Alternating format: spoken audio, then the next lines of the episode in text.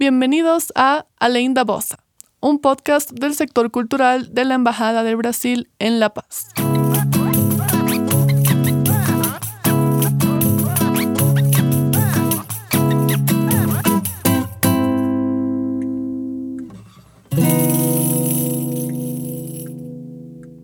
En 1989, un Billy Idol salvaje y fiestero acumuló 149 mil dólares en daños a una habitación de hotel tailandesa. La gerencia trató de desalojarlo, pero el punk rockero se negó a irse. Entonces, las cosas se intensificaron locamente hasta el punto en el que el ejército tailandés se involucró. Intentaron negociar, pero Idol, en medio de toda su juerga absoluta, no quiso escuchar. Al final fue arrastrado físicamente de la habitación por los mismos representantes de la Fuerza Armada tailandesa después de que le golpearon en el pecho con un dardo tranquilizante.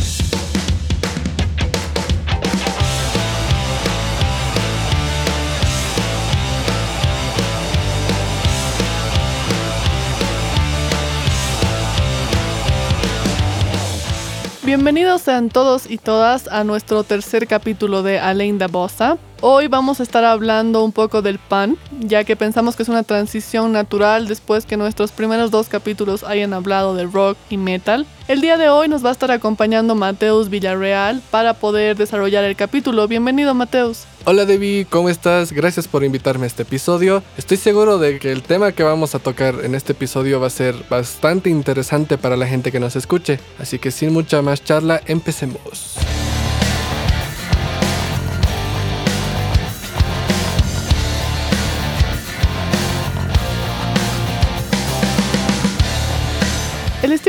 Y el universo musical del punk rock tal vez sea una de las manifestaciones musicales más cargadas de ideología que tengamos hoy en día.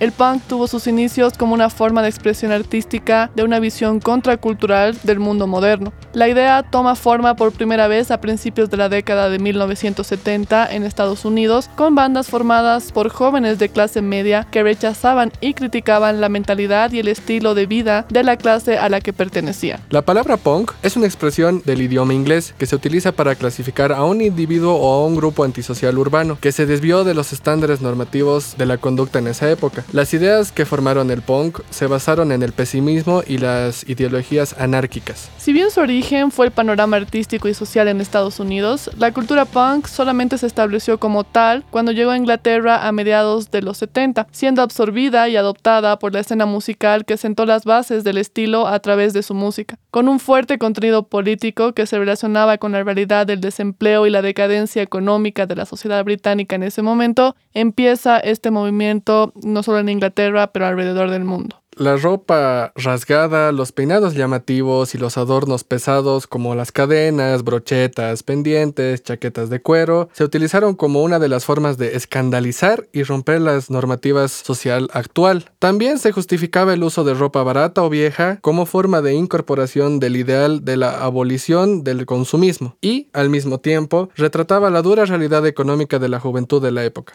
Así, el estilo punk se consagró con las bandas Sex Pistols, The Clash, The Ramones, Velvet Underground y New York Dolls, y llegó a Brasil a finales de los 70. Como dice Mateus, la escena del punk en Brasil se constituyó de una forma mucho más combativa a la que se observaba en el exterior en esos mismos años, ya que la realidad histórica de la época en Brasil era la de la dictadura militar y el autoritarismo del régimen que chocaba justamente con los ideales de la libertad y el antiautoritarismo del mundo punk. Aumentando un poco, a fines de la década de 1970, la primera información sobre el movimiento punk europeo llegó a Brasil a través de discos, revistas para los jóvenes consumidores de la época. Después de unos cuantos años, a mediados de 1977, Brasil comenzó a tener su propio movimiento punk, todavía visto por la prensa dominante, que la informaba como una tendencia de moda, hecha por marcas nacionales y algo vinculado a los juegos juveniles.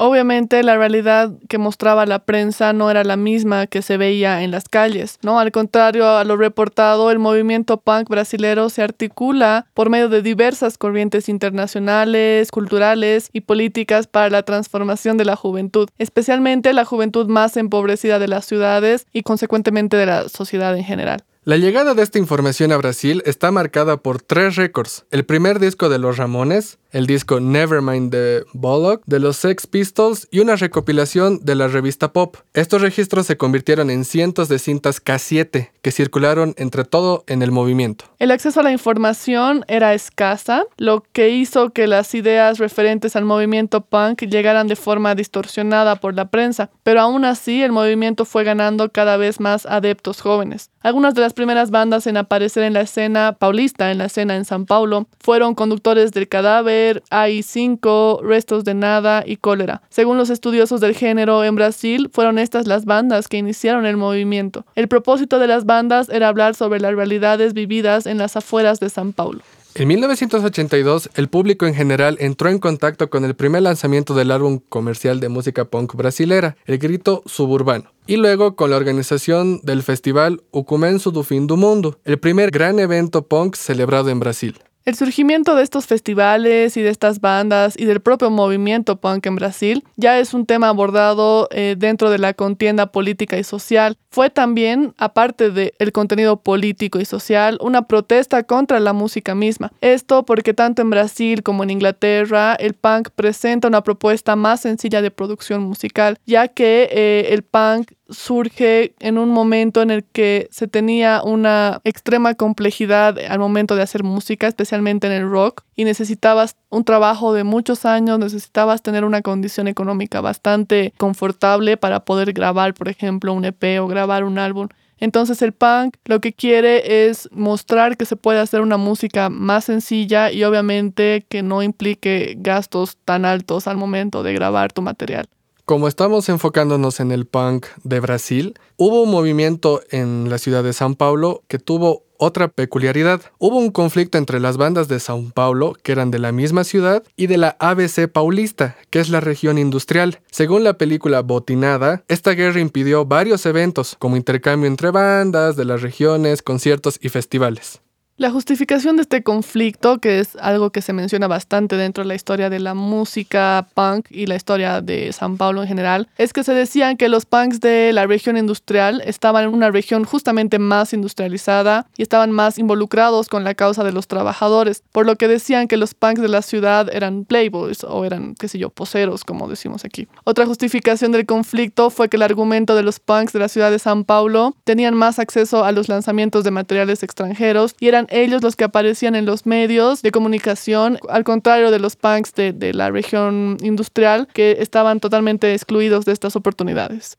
Los espectáculos que tuvieron lugar en ese año de conflicto, más la represión policial y la falta de calidad técnica, destacaremos dos hechos importantes que se llevaron a cabo en un intento por apaciguar el conflicto entre las bandas de São Paulo y la ABC Paulista. Uno de ellos fue en el Salón Beta PUC, que tuvo lugar el 28 de agosto de 1982, y el otro fue el comienzo del fin del mundo en el CESC, o Servicio Social de Comercio, de Pompeya en Sao Paulo, los días 27 y 28 de noviembre de 1982. Este último evento aún se recuerda hasta el día de hoy porque hizo un gran impacto histórico por la grandeza del evento.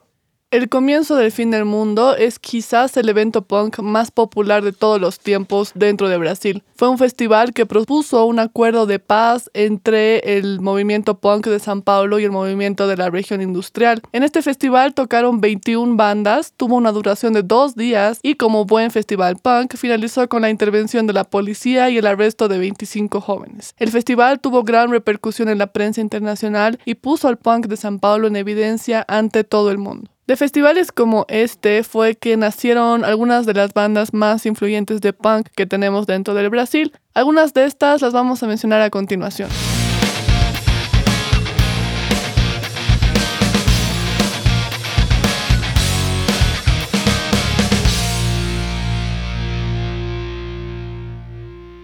La primera banda que vamos a mencionar se llama Gestus Ginada. Nace en la ciudad de Villa Carolina, en San Paulo, en 1978 y es considerada como la primera banda de punk en Brasil. Al inicio de los 80, después de algunos años de trayectoria nada más, la banda se separa por divergencias ideológicas, pero vuelven a juntarse en 1987 y estuvieron activos hasta el 2003. La banda, siendo fiel al estilo punk, se creó en medio de la agitación política de aquellos años como un modo de protesta. Esta banda, con sus cuatro integrantes, lanzaron solamente dos álbumes. El primero, Gestus Ginada, lanzado en 1978, contaba con 13 canciones. El segundo álbum, Gestus Ginada 2, fue grabado y lanzado el 2001 y contaba con 15 canciones. Algunas de sus canciones más populares son Odio, La Venus Hatus Sujus Inojentus, que fue una canción hecha específicamente para la policía dentro de Brasil, y Clase Dominante, entre otras. Todas siempre con una temática de protesta hacia las autoridades. Un dato curioso es que la banda jamás tuvo líder, debido a los ideales que ellos perseguían, a pesar de haber sido creada y fundada por Douglas Vizcaino y que este hubiera permanecido durante todas las formaciones, él jamás se demostró o se consideró como el rostro o representante de la banda. Continuando con las bandas que solidificaron el punk en Brasil, vamos a nombrar a Cólera. Esta nació en la ciudad de São Paulo en 1979. La banda ah, en sus inicios tuvo la intención de ser rock and roll, pero como el punk era la agitación del momento, la banda se decidió a pasarse a este género. Esta banda, que están activos hasta el día de hoy, tuvo una amplia discografía que implicaba nueve álbumes grabados en estudio y otros seis grabados al vivo, más dos EPs. Uno de los álbumes más populares de esta banda fue Grito Suburbano, de 1982, junto a las otras importantes bandas de ese entonces, Usinocenchis y Olio Seco. La banda tuvo un año de luto por la triste muerte del vocalista Redson Posse, que fue en 2011, y en el año 2014 volvieron con un nuevo vocalista y un nuevo álbum. Un dato curioso del álbum que salió entre los años 2014 y 2017 es que fue totalmente financiado por los fans por medio de una campaña de crowdfunding. El álbum incluye 16 canciones y 3 canciones bonus con la voz del fallecido Redson. Finalmente vamos a hablar de una última banda que Mateus había mencionado ya, denominada Inocentes, la historia de este grupo comienza también en 1979 cuando el bajista Clemente decide dejar Corpus Conductors y formar un nuevo grupo. Clemente ya era un veterano en la escena del punk, ya que había formado eh, un grupo también denominado Gestus Dinada con Douglas Vizcaino, que hemos mencionado al inicio justamente. Pronto los inocentes se convierten en uno de los pilares de la escena punk en San Paulo junto a Cólera y Oyuseku. En 1983 la banda participó de otra colección imprescindible para la solidificación del género, que es este festival que hemos mencionado, el Comenzo do Fin do Mundo, que fue grabado en directo y recién inaugurado en la CESC Pompeya los días 27 y 28 de noviembre, como nos comentaba Mateus antes. En 1983 lanzaron su primer álbum denominado Miseria y Fomi en su propio sello discográfico. De hecho, este LP, que después tuvo que convertirse en un EP, fue censurado casi en su totalidad, por lo cual pasa de condición de LP a EP justamente. Poco después, la banda se disuelve en un escenario de un club nocturno en San Paulo y se detiene durante un año. El grupo regresa en 1984 con una nueva formación y con un sonido más cercano al post-punk. Ese mismo año, la banda fue incluida a una colección internacional de artistas importantes dentro del género denominado Life is a Joke.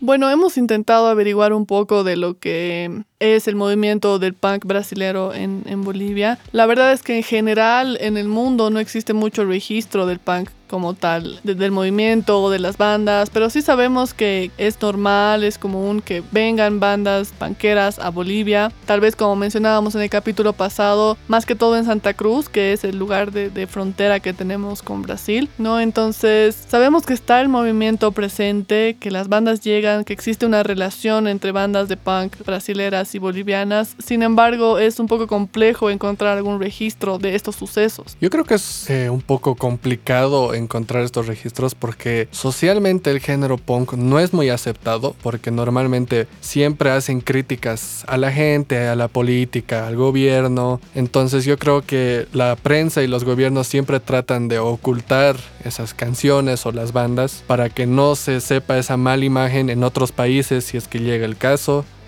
y es un buen motivo y yo creo que el principal de por qué no se puede encontrar ningún tipo de información de ya sea bandas de allá o de acá Claro, incluso yo creo que por eso aquí se tardó un poco más en llegar el, género como tal, ¿no? Teníamos que el género empieza a final de los 70 en Inglaterra y en La Paz o en Bolivia en general recién tenemos algún tipo de registro del punk en 1991 cuando hubo un concierto en la Casa de la Cultura acá en La Paz de una banda punkera que tocó acá y después desapareció y no existen rastros de qué fue de esa banda, ¿no? Entonces, bastante tiempo después es que Bolivia empieza a, tomar esta influencia probablemente de bandas como las que hemos mencionado anteriormente, como Usino Senchis, que han empezado a hacer su música. Nosotros hemos tenido acceso a esa música, que es lo más cercano, ¿no? Más fácil que, que recibir información de lo que estaba pasando, qué sé yo, en Inglaterra o en Estados Unidos. Entonces ya empieza a generarse un pequeño movimiento panquero en, nuestro país. Claro, como dijiste, el primer impacto fue en 1991 y en 1994 recién fue cuando Bolivia pudo crear una banda de punk e intentar entrar en ese mundo.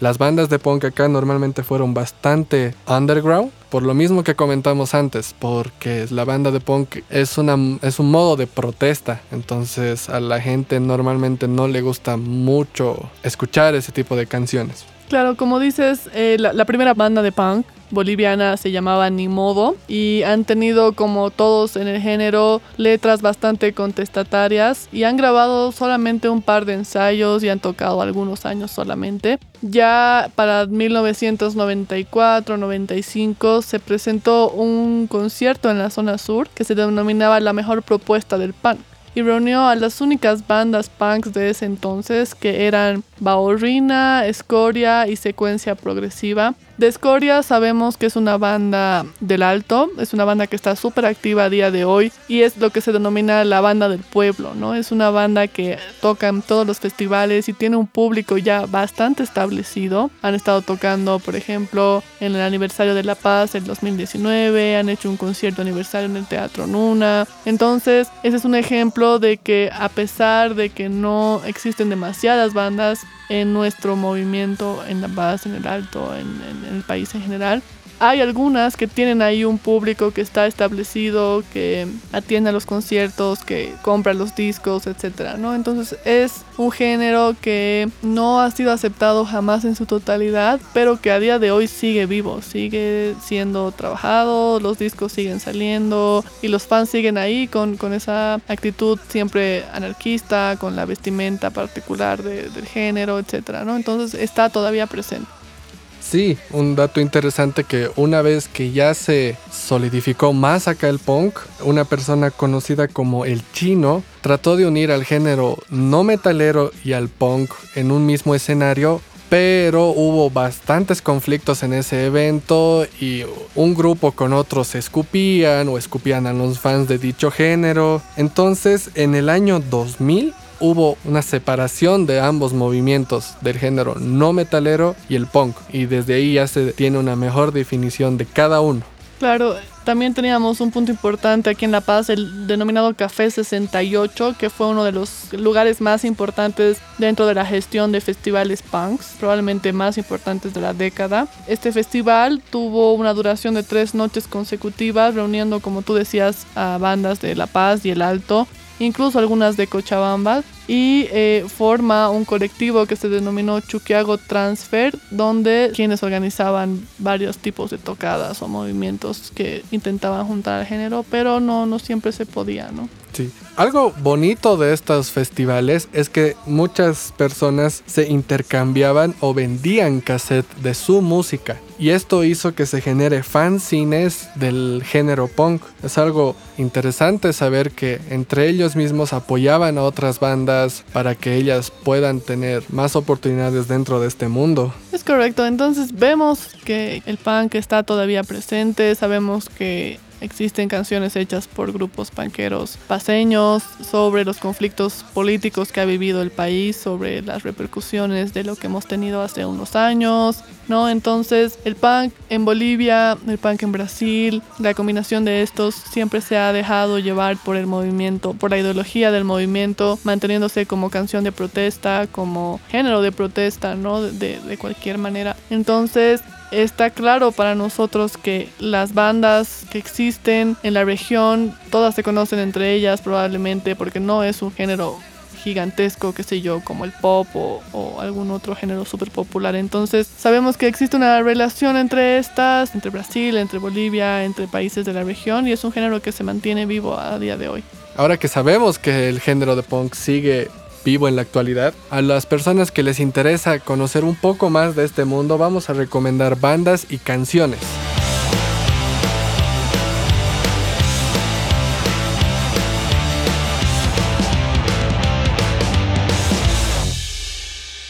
La primera banda que les vamos a recomendar es Hestus Ginada, de la cual hemos hablado más temprano. Otra banda puede ser Hatus. Y finalmente Blind Pigs. Igual queremos recomendarles esta canción denominada Papai Noel Velho Batuta de la banda Garotus Podres.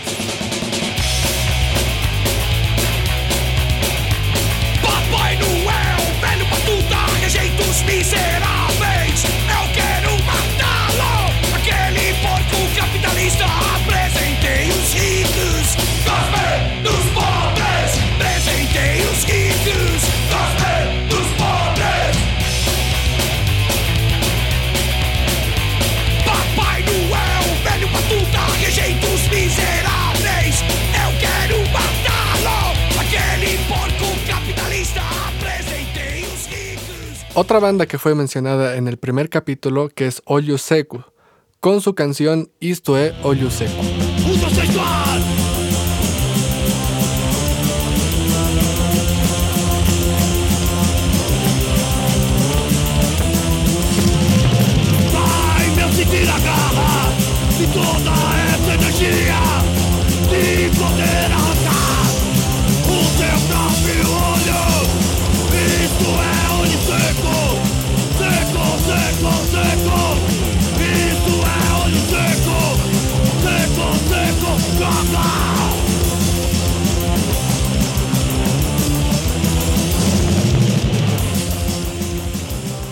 Finalmente les recomendamos la canción Bellas Fotos de la banda Tequila Bay.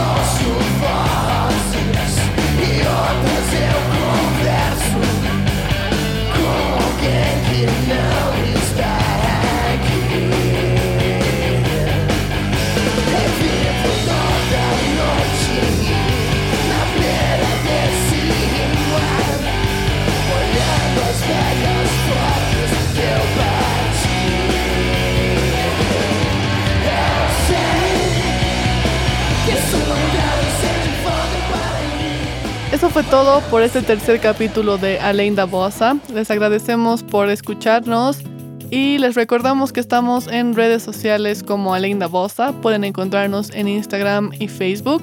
Mateos, muchas gracias por acompañarnos este capítulo. Espero que te hayas divertido y que puedas acompañarnos en el futuro. Con mucho gusto, gracias por invitarme. Nos vemos en la siguiente. Gracias a todos. Nos vemos el siguiente viernes.